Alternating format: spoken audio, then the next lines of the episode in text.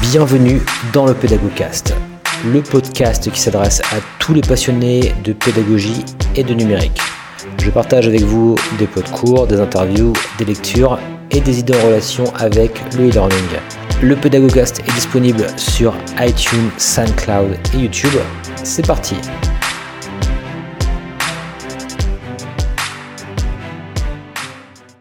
Alors bonjour à tous et bienvenue donc dans ce nouvel épisode donc du Pédagogcast et j'accueille à nouveau deux étudiants toujours sur euh, notre fameuse thématique euh, de hybridation. Euh, donc j'ai en face de moi donc Guirec. Bonjour Guirec.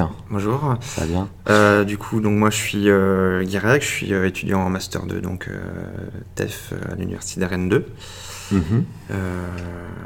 Voilà. Et donc actuellement, tu me disais que tu faisais un stage avec plutôt des, voilà. des personnes je suis âgées. Plutôt dans le champ de l'inclusion numérique auprès des personnes âgées. D'accord, très intéressant. Et donc euh, Tristan. Oui, bonjour. Euh, Bonjour, coup, bah, Tristan. je suis euh, master de TEF aussi. Euh, J'ai fait le M1 en plus. Comme effectivement, on peut arriver en M2. Euh, je suis euh, donc au, moi, plutôt au rectorat de Rennes et je travaille vraiment sur les thématiques euh, effectivement de l'hybridation au quotidien et notamment de des serious games et un travail au niveau européen aussi, donc en plusieurs langues avec plusieurs un, modalités. un projet européen, donc. Tout à fait. ouais. Très bien. Ok, parfait, bah, super. Donc bah, aujourd'hui, vous avez donc choisi un article de recherche euh, donc, qui porte le nom Formation ouverte à distance et motivation donc, des apprenants.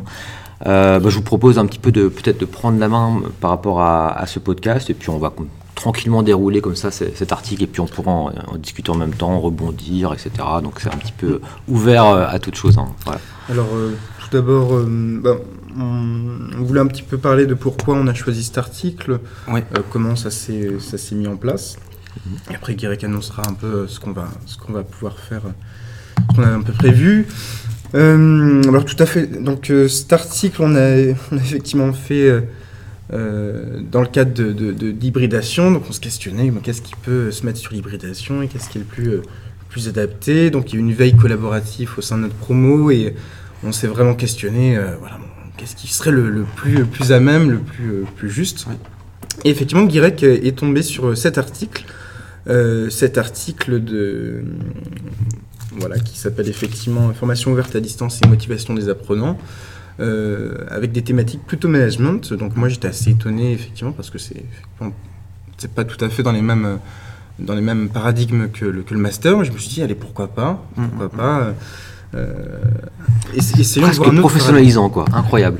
Ouais, c'est ça, c'est ça, un petit peu. euh, Non, mais c'est vrai que, c'est vrai que voilà. plus ça va, plus le, le master même de, de Rennes 2 a tendance Mm. à, à devenir plus professionnalisant. C'est ça. Et je pense que du coup, c'est vrai que c'est intéressant peut-être de s'intéresser même à des peut-être des, des champs de la recherche qui sortent un peu de, de l'aspect euh, peut-être académique entre guillemets, même si c'est pas franchement péjoratif, hein, mais c'est vrai que là pour le Mm. coup, euh, comme tu dis, ben là c'est euh, dans le champ du management, donc ça change un petit peu de, de ce que vous avez peut-être l'habitude d'aborder en, en, en cours notamment. Tout à fait. euh, voilà. Exactement. Ok. Euh, donc moi je vais vous annoncer un peu euh, les différents points qu'on va aborder durant ce, podcast. Donc ben, dans un premier temps je vais vous présenter l'article de manière euh, générale dans les grandes lignes. Euh, ensuite je vous présenterai un petit peu une euh, revue de la littérature qui a été faite par les auteurs. Je vous présenterai ensuite les principaux résultats de la recherche donc les différentes hypothèses qui ont été testées, savoir si elles ont été validées ou pas. Euh, nous discuterons ensuite euh, des limites de cet article, euh, voilà, voir qu'est-ce qui manque, qu'est-ce qui pourrait être amélioré, peut-être des angles qui ne sont pas été abordés. Dans quel champ aussi paradigmatique Oui. dans quel- Exactement. Exactement. Et ensuite, on aura peut-être une, euh, discussion libre euh, sur euh, qu'est-ce que ça évoque pour nous, la, la formation à distance, si on a déjà eu des expériences dans ce domaine-là, euh, comment peut-être on s'y est pris au niveau de la motivation, euh, voilà, ce que ça nous renvoie un petit peu. quoi. Donc, Ok, bah, je vais parfait. présenter l'article de recherche dans un premier temps. Très bien. Euh, donc l'article de recherche, alors c'est un article qui a été écrit par euh, trois personnes. Donc Michel Dalmas, qui est docteur en sciences de gestion euh, au laboratoire Léonard de Vinci au pôle universitaire euh, Business Lab. Euh, Patricia Baudier, qui est docteur en sciences de, gestion aussi dans le même laboratoire, au même pôle. Et Cécile Desjoues, qui est professeure euh, au CNAM, donc euh, c'est un, précisément dans un laboratoire interdisciplinaire de recherche en sciences de l'action à Paris. Voilà, euh, donc euh, cet article a été publié dans euh, la revue Management et Avenir, précisément dans Manage- Management Prospective euh, Éducation. Euh, et donc il s'intitule, comme on le disait tout à l'heure, Formation ouverte à distance et motivation des apprenants. Euh, alors cet article, il s'est intéressé précisément à un échantillon d'apprenants du CNAM. Voilà, il, il a été publié en 2017 sur une étude de 2014. Euh, et c'est vraiment tout à fait une étude quantitative. Euh, voilà, ça, passe par un questionnaire en ligne finalement que, les étudiants du CNAM, euh, souvent des, formations à distance, ont, appréhendé. Voilà, donc pourquoi ils ont fait cette, pourquoi ils ont fait cette étude? Ils cherchaient effectivement à trouver un lien entre auto-efficacité et motivation intrinsèque. Donc motivation qui euh, viennent d'eux. Euh, et finalement, c'était une portée de comprendre les mesures idéales euh, de l'auto-efficacité, donc comment régler l'auto-efficacité et de la motivation pour des conditions de motivation optimales euh, en situation d'auto-apprentissage. Donc plutôt effectivement une visée opérationnelle et d'efficacité. Juste pour distinguer, justement, tu parles de motivation intrinsèque et extrinsèque, donc Oui, il y a des, ces deux formes-là. Enfin, juste pour, euh, pour rappel un petit peu, donc intrinsèque, comme tu dis, c'est euh, quelque chose qui vient euh, bah, de la personne elle-même, pour un intérêt, par exemple, qui ne, qui ne vise pas, on va dire, un but, euh, par exemple, qui pourrait être euh, soit d'avoir, entre guillemets, un salaire ou d'avoir un- une carotte, si on veut, hein, quelque part. hein. Donc ça, il faut bien distinguer effectivement ces, deux types de motivation, donc qui sont les extrinsèques et intrinsèques. Et là, pour le coup, c'est plutôt intrinsèque, c'est-à-dire qu'est-ce qui, euh, chez la personne, euh, va la motiver comme ça, de manière, euh, je dirais, quasi organique, entre guillemets. Quoi. Ok, très bien. Bah, du coup, Guéric va nous parler un petit peu de la revue de la littérature qui est abordée dans cet article, effectivement le- les, les auteurs qui ont pu être valorisés pour parler de ces motivations intrinsèques et extrinsèques, justement. Voilà, donc, euh, donc les auteurs de l'article ont, fait un peu une revue de la littérature euh, assez conséquente. Donc ils ont parlé de Carré, Gézégou. Euh, je vais peut-être pas rentrer non plus dans, dans tous ces détails-là.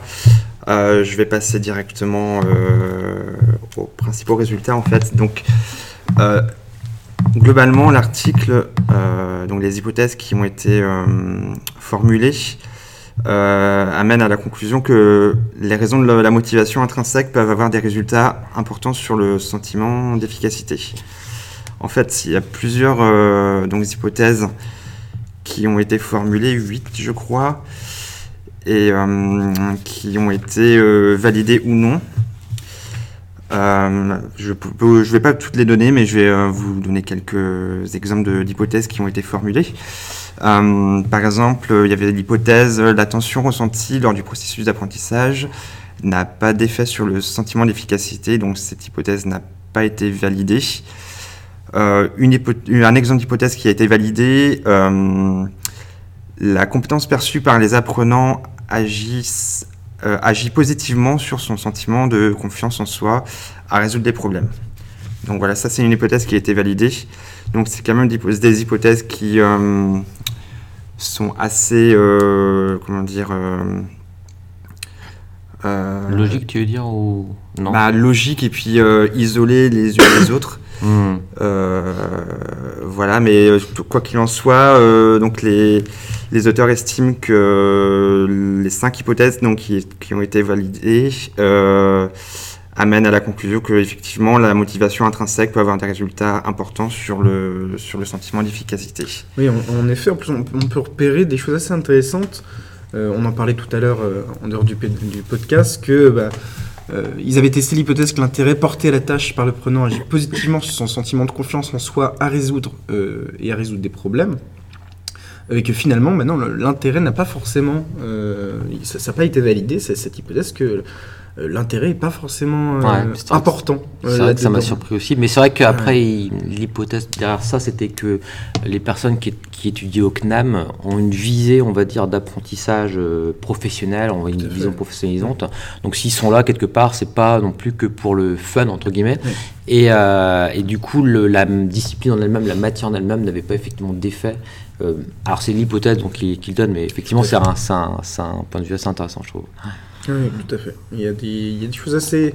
Ouais, effectivement, on, est, on est sur des choses assez, assez classiques qu'on peut voir dans beaucoup de, de, de synthèse, de synthèse euh, là-dessus, sur la motivation, mais, euh, mais effectivement, ça peut être, peut être intéressant de voir après une étude euh, des résultats très concrets sur, euh, sur un échantillon. Voilà, que finalement. euh, C'est ça en fait, parce qu'après, sans être péjoratif avec ce genre d'études, parfois c'est vrai qu'on a l'impression qu'on enfonce un peu des portes ouvertes, c'est ce que je disais.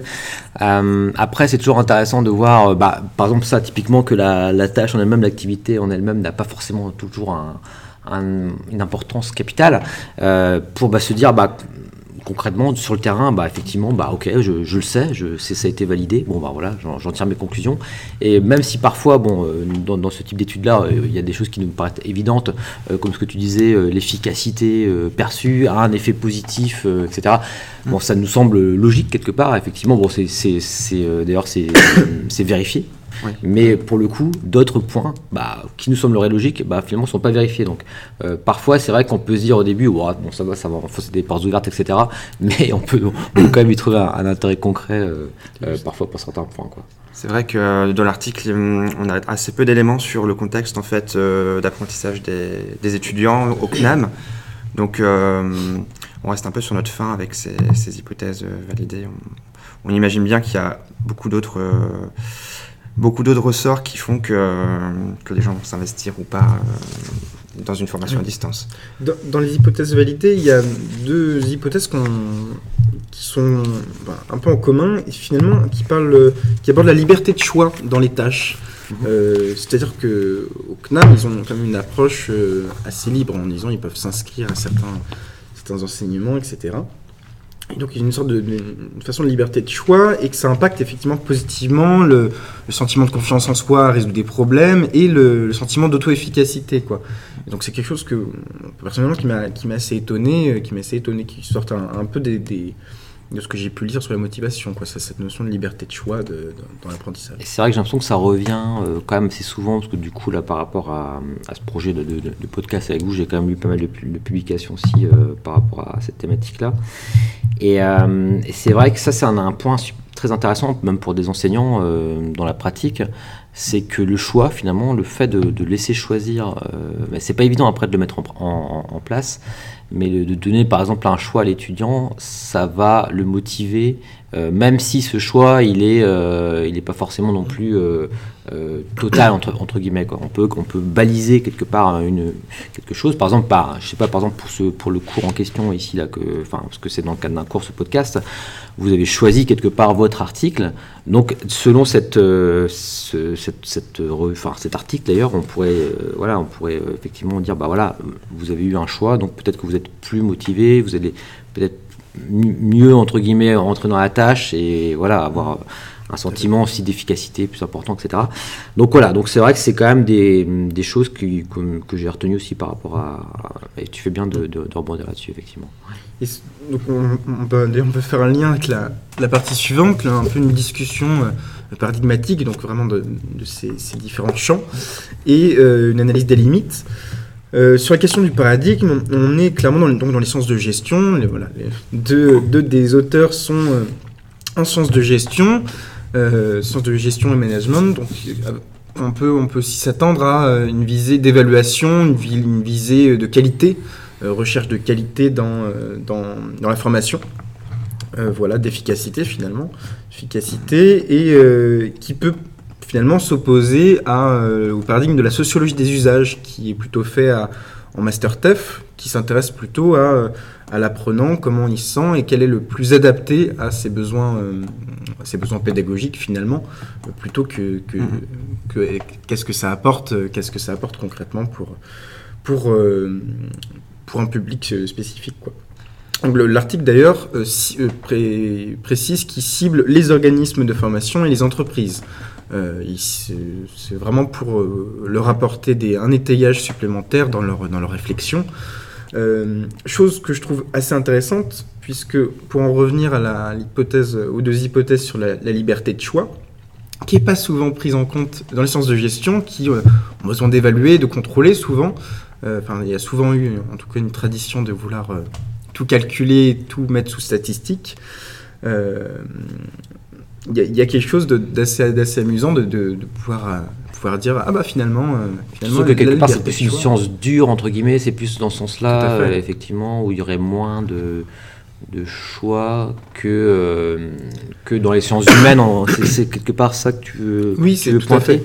Et que finalement, étonnamment, bah, on se rend compte que même eux, dans leurs problématiques, eh ben, ils vont s'intéresser aussi à ces, à ces effets, on va dire, euh, Mm. sociaux, euh, socio-cognitifs, etc. Souplesse, ouais, finalement. ouais. Ouais, donc euh, finalement, voilà, c'est c'est même c'est là qu'on c'est là que c'est intéressant aussi de, se, de, de constater que finalement tout ce champ des, des sciences humaines, euh, parfois il, il les décrit, hein, il, y a des, il y a quand même des, des débats là-dessus. hein, quand on voit que certains pays, je crois que c'était, il me semble que c'était le Japon, bon, je sais pas si ça a été mis en place, hein, si- mais ils ont clairement supprimé certaines formations de sciences humaines parce que c'était pas utile, etc. Oui. Et, euh, et, et en même temps, c'est et en même temps d'un autre côté, il y a bah, moi, je, m'intéresse aussi, par exemple, à des, à, des, euh, à des auteurs comme Laurent Alexandre, par exemple, qui parle, lui, alors, je, Mm, je vais peut-être oui. aller très loin, mais là, qui parle de, de transhumains, etc., euh, qui parle d'intelligence artificielle, des choses comme ça. Et euh, quand on lui pose la question, par exemple, à, à- à ce, à ce chercheur-là, euh, de, de savoir qu'est-ce qu'il est intéressant aujourd'hui d'étudier, euh, eh bien, en fait, lui, il considère que euh, il faut aujourd'hui surtout s'attacher à étudier des choses que, qui sont le plus loin possible de la machine, si on veut. Vous voyez ce que je veux dire? Et c'est là que finalement, et ça c'est super intéressant, il parle de philosophie, de sciences humaines, etc. Et alors que c'est- sur le, sur le moment, voilà, on se dit, bon, bah, pourtant c'est Mhm. peut-être pas forcément ce qui amène le plus à des voies professionnalisantes, ou etc. Admettons, euh, euh, moi je, je pense par exemple à, à- à des, des petits filles que j'ai, etc. Je me dis, si jamais ils me demandent un conseil, qu'est-ce que, qu'est-ce que je devrais faire comme étude bah, honnêtement, je sais pas si aujourd'hui je leur dirais pas, euh, par exemple, s'ils sont intéressés par du codage, euh, apprendre, etc., des choses comme ça, je leur dirais pas, bah, oriente-toi là- là-dedans, tu auras du, du travail, entre guillemets. Enfin, il y a, je sais qu'il y a, c'est quand même un, quelque chose en, en ébullition. Mais bizarrement, quand on écoute euh, d'autres euh, auteurs, et eux, ils vont plutôt penser que, bah, non, en fait, il faut revenir au, vraiment à ce qui fait l'homme, quelque part, les sciences humaines, et, et qui, qui sont très loin, en- entre guillemets, d'être automatisable et ça c'est assez intéressant effectivement mais euh, et ceci dit bah voilà bon c'était un grand détour mais effectivement c'était pour Ouais, rebondir un petit peu à côté, à- à ta remarque. euh, effectivement, enfin, j'ai pu le voir aussi. euh, on, a, on a pu voir Stephen Hawkins euh, qui disait, bon, qui lui a travaillé vraiment sur la- la- les théories quantiques assez poussées, assez éloignées de l'homme aussi, et qui, pour la question des IA, disait, il faut, faut vraiment faire attention aux IA, quoi. C'est, euh, ça peut détruire l'humanité. euh, des, des choses très fortes, des déclarations très fortes de, venant de quelqu'un qui, a une reconnaissance euh, assez importante. Ou sinon, on peut aller voir de, de contemporains euh, qu'on connaît un peu plus, comme Edgar Morin, euh, Edgar Morin qui nous, qui nous dit vraiment penser de façon complexe, penser avec euh, en interdisciplinarité, inter, intradisciplinarité quoi. Euh, Mhm. faites du lien entre biologie et euh, euh, la biologie les maths, même à l'école on peut le voir, c'est assez, Mhm. assez amusant. Donc cette création de lien qui finalement donne un tout, euh, une matière, un sens, Ouais, effectivement ouais. un proche de l'humain, euh, donc ça c'est euh, c'est intéressant. Peut-être une fusion entre les, les, les sciences dures quelque part comme on dit les, les sciences molles parce que c'est souvent cette euh, dichotomie qui est faite et voilà c'est peut-être peut-être qu'on va vers là et tant mieux à quelque part parce que là on voit effectivement que là des apports des sciences humaines euh, arrivent dans ce type d'études plutôt liées au management etc Euh, mais ce qui est, voilà donc ce qui est quand même euh, plutôt plutôt intéressant quoi. Même si le management c'est pas non plus si loin que ça les sciences humaines évidemment parce qu'il y a vraiment des points en commun déjà de base. Mais mais comme tu dis c'est quand même euh, plus quelque chose de formalisé de très euh, calculé etc Euh, voilà. Très intéressant. Tu dirais que tu voulais aborder les limites de l'article? Euh, bah, Il y avait quelques limites. Ah oui, il y avait également euh, la, la- la question de l'échantillon qui est peut-être euh, pas vraiment représentatif des personnes qui sont euh, en formation à distance. Je crois qu'il y avait 64 personnes qui avaient répondu. C'est ça, et 130, euh, inter- enfin, 130 130, envois euh, et... Ouais, voilà. Ouais. Donc. Après, c'est peut-être aussi des personnes qui qui ont répondu, du coup, il y a un biais, euh, le fait qu'elles aient répondu, elles sont peut-être aussi intéressées par cette étude-là, donc euh, il y a ce biais-là. Mhm. Euh, Et ça, ils en parlent de coup dans, dans l'article, ils, euh, ils mettent des, des guillemets entre guillemets à leur. euh, par rapport à ça, par, je par- crois pas, non. Sur, sur l'échantillon ou Ouais, sur- voilà, sur Alors l'échantillon. sur l'échantillon, euh, j'avais pu repérer qu'effectivement ils mettaient dans leurs limites que leur Ouais. échantillon est un Mhm. peu compliqué et qu'ils aimeraient bien ouvrir euh, en dehors du CNAM pour voir ce que, ce que ça donne. Mais bon, effectivement, la personne du CNAM, elle était minoritaire dans les trois, donc les deux autres, ils ont peut-être pu faire un levier, donc ça peut être intéressant Oui. dans, dans le dialogue qu'ils ont pu avoir. Euh, effectivement, tu parlais de l'ob- l'objectif de personnalité. Euh, oui, voilà, il stipulait clairement qu'il y avait un objectif derrière, donc c'est pas forcément une recherche empirique euh, euh, avec une visée épistémilo- épistémologique, vraiment de, de Oui. compréhension du monde, enfin, une compréhension Mhm. d'un aspect du monde, mais Moi, c'était vraiment pour que ce soit appliqué euh, Voilà, concrètement. tout à fait. euh, On reste quand même sur une vision assez euh, utilitariste et économique euh, de, de la connaissance. Quoi. Mais tu-. Tu parlais, tu parlais euh, en dehors de, de vision euh, non humaniste, enfin tu quelque chose comme ça. Ah, J'ai dit ça tu as dit ça. Euh, C'est sûr. bah, bah oui, oui, c'est ce que je disais. C'est, euh, Assumez vos propos euh, très chers. bah, je- oui, c'est une vision quand même très, très économique. Très, Ouais. voilà, faut, faut viser la, la performance euh, Mm. économique. Mais euh, il y a d'autres aspects dans, dans la connaissance. Il y a la réalisation de soi, le fait de découvrir, euh, d'avoir notre point de vue sur, sur les choses, tout ça. Donc, euh, c'est vrai que l'article apporte assez peu ce, ce- cet angle-là. Donc, euh, Ouais, c'est c'est ce qu'on rejoint effectivement, Mhm, qu'il n'y a pas de mhm. vision euh, systémique ou humaniste, quelque chose de plus global, euh, plus global. Exactement. Juste. Parfait. Euh, Est-ce que vous aviez d'autres points à aborder euh, par Bah, rapport à, pas d'autres à tout points ça euh, Par rapport à l'article, non. pas- prévoir, mais voilà, qu'est-ce qu'- qu'est-ce qu'on en pense finalement? Notamment bah, avec ce qu'on connaît déjà, bon, on en a un peu parlé avec les connaissances intérieures qu'on a pu, a pu appliquer, quel lien on peut Par faire exemple, euh, qu'est-ce que, admettons, il y a un enseignant qui vient vous voir et qui vous, qui vous demande, bah tiens, euh, vous avez lu cet article-là, qu'est-ce que du coup vous me conseillez par rapport à mon cours? Juste pour faire un résumé. Si, je devais, euh, si on devait faire un résumé un petit peu de. Enfin, qu'est-ce que. Voilà, qu'est-ce qui vous semble intéressant de mettre en avant par rapport à ça? Si vous deviez conseiller, euh, on va dire, un, un enseignant. Euh, C'est pas une question piège, hein. on a Oui, oui, oui. on a parlé. Bah, moi, par exemple, moi, j'ai passé un, un BTS et une licence, prof- une licence euh, sciences de l'éducation euh, à distance. C'est vrai qu'il y a certaines, euh, certains aspects du, de l'article qui, euh, qui font écho, par exemple, le, le fait de pouvoir choisir Mhm. quel cours, quelle matière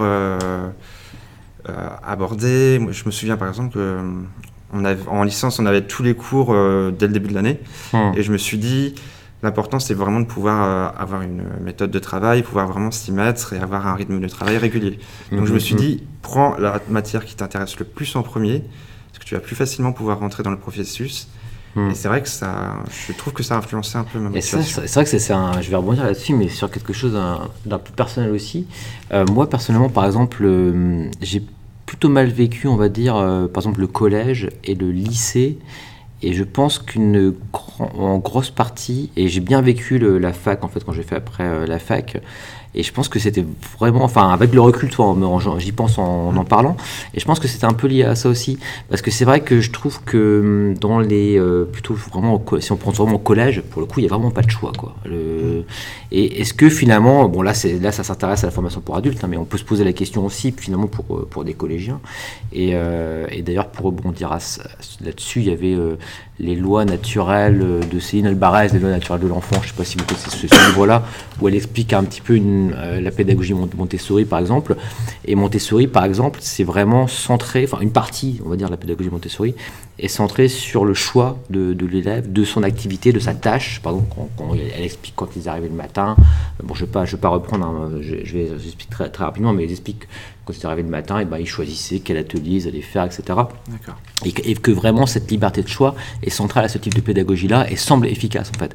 Et moi c'est vrai que pour le coup, euh, parce que tu t'en parles aussi, parce que finalement tu as fait toi de, une formation à, à distance en sciences d'éducation, moi pour le coup je me souviens que j'avais vraiment apprécié ce côté-là justement, euh, où voilà, bon même si effectivement on avait des heures de cours, on avait des, des- des cours à respecter, hein, mais souvent il y avait quand même des, des marges de, on pouvait choisir des, des majeurs, des mineurs, etc. Enfin, on, avait, on avait quand même un, un choix également dans, dans les matières complémentaires qu'on voulait aborder. Euh, en tout cas, moi, quand j'ai fait les maçons de, de l'éducation aussi ici. Et c'est vrai que bah, du coup, ça m'a vraiment plu. Et bah, j'y pense maintenant, mais je pense qu'effectivement, là, si vraiment, je pense qu'il y avait quelque chose, enfin, en tout cas pour moi, à, à mettre en avant dans cet article-là, c'est vraiment la liberté de choix. Euh, alors comment, encore une fois, la mettre en place, c'est pas évident, parce que si on veut, je sais pas, si on veut former des, je prends l'exemple tout à l'heure des, de la formation au code, etc. Si on veut pas former des gens, euh, je sais pas, pour qu'ils soient des, des codeurs en, tel, bon bah, à un moment donné, il faut, il, faut on va dire, donner, euh, voilà, donner vraiment la, matière et puis voilà. Mais comment là-dedans, dans, ces contraintes, amener du choix? C'est un peu ça, pour moi, peut-être un, une réflexion assez intéressante. Comment amener du choix dans quelque chose d'assez contraint? Et je, je, trouvais aussi, je trouvais aussi que, hum, donc en plus de cette liberté de choix, moi aussi j'avais eu cette expérience un petit peu euh, collège-lycée, donc qui limitait, mmh. qui limitait un peu. Mais je me souviens quand même qu'il ouais, y avait quelques options moi, au, au, collège. Il y avait l'option, l'option latin où on faisait un peu de théâtre en plus, donc pas mmh. forcément le rapport avec le latin, et euh, qui m'avait un peu sorti de, de, de ça, qui m'avait permis d'avoir un petit bol d'air à côté de ça. Et bah, le, lycée, bon, il y a quelques options aussi, mais effectivement, on reste, on reste enfermé, euh, on reste enfermé dans, dans quelque chose d'assez amusant. Mais ce qui m'avait frustré, par contre, euh, que j'avais, alors étrangement, au, euh, en primaire, c'était les compétences perçues. Quel, je travaillais pour quelles compétences Je travaillais pour, pour atteindre quoi? Et, et, si je me souviens bien, au, en CM1, CM2, on avait une petite grille de, de, de règles de grammaire et euh, on, on, cochait, on, on s'inscrivait à des compétences qu'on voulait acquérir. Euh, d'acquérir. Nous, de, le professeur, l'instituteur nous donnait un cahier, on devait le, le lire, s'y intéresser, faire quelques exercices. Euh, et puis on lui disait bah, je me sens prêt à passer le, le, test et puis il nous faisait passer le test et il dit bah là c'est bon là c'est pas bon et on cochait et on avait un certain nombre de compétences à atteindre et que on s'inscrivait nous-mêmes et, et, voilà et, et ça t'a marqué suis, voilà ça m'a marqué de me dire mais c'est incroyable il nous laisse le choix ouais. de. On, on, pouvait ne pas avoir toutes les compétences. Et finalement, tu aurais bien voulu avoir ce type de pédagogie-là, peut-être après, Tout par à la fait. suite. Ouais. ok, non, c'est intéressant. Effectivement, ça. après, on était, on était neuf. voilà, je, je m'en pas, on était neuf aussi. Mm -hmm. Donc, il y a moins de moins d'élèves. Euh, plus facile, on retrouve ça dans les pays nordiques. Mmh. Il y a moins d'élèves, voire il y a même deux profs. Ouais, donc par, une question par aussi matérielle, de... entre guillemets, ouais, de moyens aussi de humains. Moyens, et je me dis, mais c'est un. C'est un luxe, quoi. Pour, ouais. pour, pour l'avoir testé, il y a un impact assez, assez, puissant, puisque d'un côté, il y a la liberté de choix, et en plus de ça, je sais pourquoi je travaille, je sais pour qu'est-ce que je vais valider à la fin. Ouais, je comprends. Je de, comprends de, fierté personnelle, de, de, dire ça. et un peu vrai. de tension en se disant, ah bah, il faut quand même, par contre, que que, que, que j'ai un certain nombre de, de compétences à acquérir. Voilà. Mmh. Et du coup, ça, ça, ça s'inscrivait dans une pédagogie particulière ou non? C'était juste le Pas fait qu'il y ait neuf C'était euh, juste euh, un, un, enseignant qui expérimentait avec, une petite, avec la chance d'une petite classe. Voilà, mais c'est amusant. Et, et, euh, et, à contrario aussi, je vois sur l'article, il parle de tension, et donc il dit la, la tension ressentie dans la réalisation des ça. tâches par les apprenants semble renforcer la confiance en soi. Alors, je sais pas trop ce qu'il entend par tension, mais là, pour le coup, euh, comment vous l'avez compris, vous? C'est plus euh, tension dans le sens de contrainte, je pense. Ouais, je pense aussi. Contrainte de temps, euh, le fait qu'il faille vraiment respecter des Oui, c'est vraiment ça qui a cassé. C'est vraiment intéressant parce que du coup, on est vraiment sur, sur une balance entre à la fois la liberté et la contrainte. Mm -hmm. Et c'est ça qui, qui, est, pour moi, vraiment un des enjeux, c'est comment, quelque part, mettre de la liberté dans la contrainte et faire en sorte qu'on ait une sensation de liberté de choix, mais tout en ayant des, des contraintes, oui. comme tu dis, en termes de scénario pédagogique, de durée d'un enseignement, de compétences à valider, mmh. euh, etc. Et ça, c'est vrai que c'est bon, c'est un excellent sujet, effectivement. Et alors, ce qui est assez intéressant, c'est que dans les hypothèses qu'ils ont formulées, donc ils, ils, testaient la tension, la tension ressentie que dont qu'on vient de parler, il testait à la fois sur le sentiment de confiance en soi à résoudre les problèmes et à la fois sur le sentiment d'efficacité. Mais donc ça a été retenu pour le sentiment de confiance en soi à résoudre des problèmes, mais pas sur le sentiment d'efficacité. C'est-à-dire que mmh.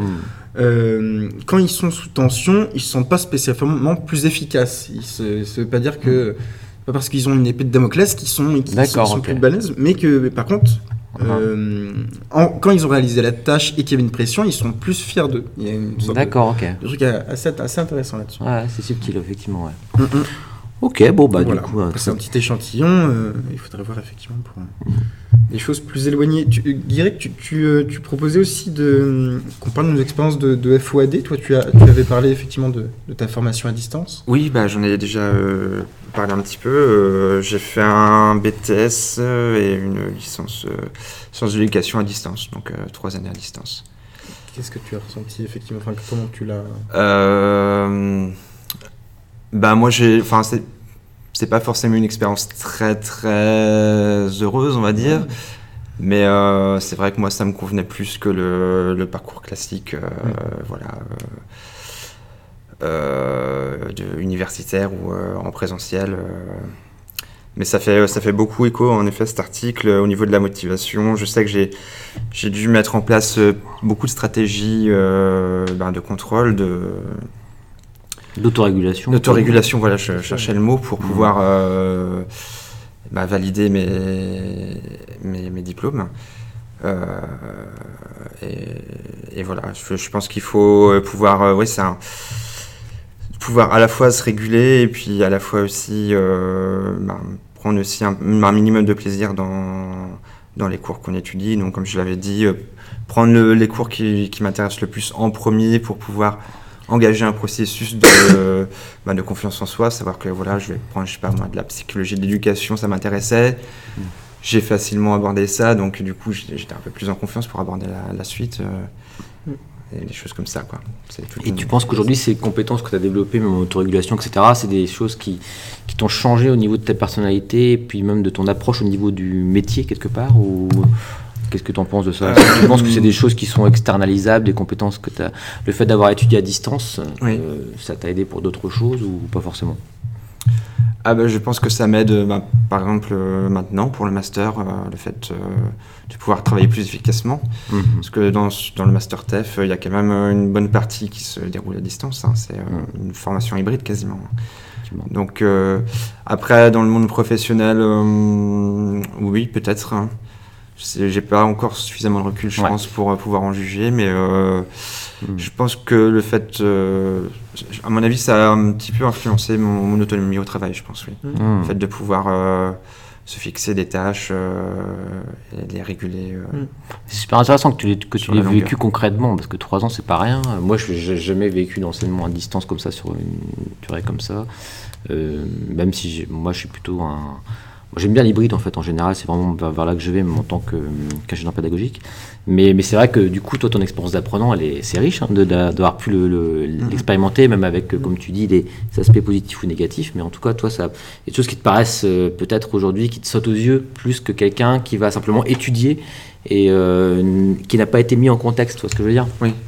Et euh, ça peut être, ouais, ça peut effectivement être intéressant d'avoir ton, ton, point de vue sur, d'autres choses par rapport à ça. Ouais. Ok, parfait. Et euh, moi, je voulais juste aborder un. Effectivement, j'ai pas vécu de formation comme tu as pu le vivre aussi longue et avec euh, quelque chose d'aussi complexe finalement. Mais euh, j'ai vécu trois types de, de formations à distance.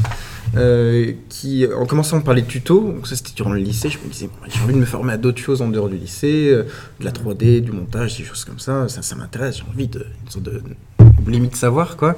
Et effectivement, il y avait plein de tutos qui étaient super bien faits, euh, des, personnes complètement naturellement, gratuitement, qui offraient mm. leur, leur connaissance et aussi avec une certaine pédagogie et qui offraient de leur temps. Et après, plus tard, j'ai découvert le site du Zéro, mm-hmm. l'actuel Open Classroom, mm. qui proposait des formations gratuites euh, assez, assez balèzes, avec une ingénierie pédagogique, une pédagogie, enfin, une ingénierie assez, assez, assez travaillée, assez travaillé. Bon, on voit maintenant qu'ils réussissent bien, donc quoi ça, ça paie, mm. ça paie, euh, ça paie là-dessus. Et l'an mm. dernier, on, euh, donc tu, tu n'avais pas, eu l'occasion de, voir ça, on nous a demandé de, de suivre un, un MOOC euh, spécialisé, spécialisé, dans la psychologie de, la pédagogie, mm. pédagogie de l'apprentissage finalement, et où on, qui durait sept semaines, où avec un, beaucoup de travail, où on devait vraiment analyser on avait vraiment une approche par la psychologie, euh, psychologie de l'apprentissage. On voyait tous les courants possibles, toutes les choses, et avec un, avec euh, un concours à la fin, enfin pas un concours, un test, une évaluation à la fin. Et euh, bon, ça, on à peu près tous plantés parce que c'était un bon niveau. Ah ouais, ouais, bah, s'il fallait avoir 14 sur 20, on a tous eu 12 ou 13 sur 20. D'accord. Voilà, donc euh, c'était une expérience que, que, je trouvais assez, assez riche parce que là, tu en parlais effectivement de, des stratégies d'autorégulation où se dire il faut que je le fasse toutes les semaines, ça tombe toutes les semaines, il faut que je, faut que je diffuse le travail. Euh, mm-hmm. Ou même, bon, l'intérêt de la FOAD, c'est qu'on peut souvent euh, enregistrer les vidéos et se dire, bon, bah, je peux faire ça le, matin, mon bol de, céréales. Ou... Et encore, tout dépend du type d'accompagnement. Parce que là, pour le coup, c'était un MOOC sur, quand tu dis six semaines, donc c'est quelque chose d'assez dirigé quelque part. tu, tu, dois mm. t'auto-réguler, mais, mais tu as quand même des- beaucoup d'indications en termes méthodologiques, peut-être plus que sur une durée comme toi, où, où là c'était vraiment de l'enseignement tout à distance. euh, Enfin, c'est peut-être un peu différent que sur un MOOC, on va dire. Tu vois ce que je veux dire? Oui, oui, oui, mais en même temps, euh, moi, le, le contenu, c'était quand même très, très carré. Mhm. Euh, on avait vraiment tout, donc c'est vrai qu'il n'y avait pas forcément non plus de, beaucoup de recherches à côté, en dehors du cours. Par rapport au, au master, où on doit énormément chercher l'information en dehors du, du cours, euh, quasiment, enfin, la, la majorité de l'info qu'on va chercher, c'est en dehors de, de- de ce qu'on voit en cours. euh, Mhm. donc, euh, il y a aussi une. Je suis pas sûr que j'ai, au final, j'ai eu, j'ai, j'ai eu plus d'autonomie en étant en formation entièrement à distance Ah, qu'en étant euh, en master. Ok. C'est, c'est pas pareil, quoi. Euh, en, en, en- en formation à distance, C'est moins guidé, quoi, quelque part. Ouais, j'avais tous les cours, c'était guidé. Je savais Ouais. que si je Ah, respectais d'accord. les cours à la lettre, j'allais avoir mon diplôme. Ok, Mm. ok. Donc j'avais juste à, à pouvoir réguler mon, mon apprentissage sur, euh, sur la durée, sur le temps, me motiver. Mais ici, au master, euh, on a quand même euh, une autonomie, une liberté qui est, euh, moi, je trouve plus importante au final. Qui peut être déroutante parfois, Qui peut être j'imagine, déroutante, et oui. en même Ouais. temps qui, euh, qui est censé vous apporter des- peut-être des compétences euh, Oui. Aussi Exactement, très importantes. Quoi. Hmm. Ok, bah, très bien. Bah, parfait. En tout cas, merci beaucoup hein, pour, Merci. euh, pour ce retour Merci à cet article. Et puis, euh, bah voilà, hein, on mettra le, le lien du coup euh, en, en description quoi, pour les personnes qui veulent le, le lire. C'est, je crois que c'est un accès libre cet article-là ou euh, Euh, c'est via Cairn, donc ça c'est Ouais. intéressant de, le- de le voir. C'était publié dans une revue, donc Hmm, ouais, voilà. Je crois qu'il est en accès libre, mais je suis pas certain. Il faudra vérifier. Enfin, question. peu importe. En tout cas, on- je mettrai le lien. Et puis, bah voilà, encore une fois, merci à, à tous les deux pour, votre travail. Et puis, à, ben, à bientôt à tous les auditeurs hein, pour un prochain podcast.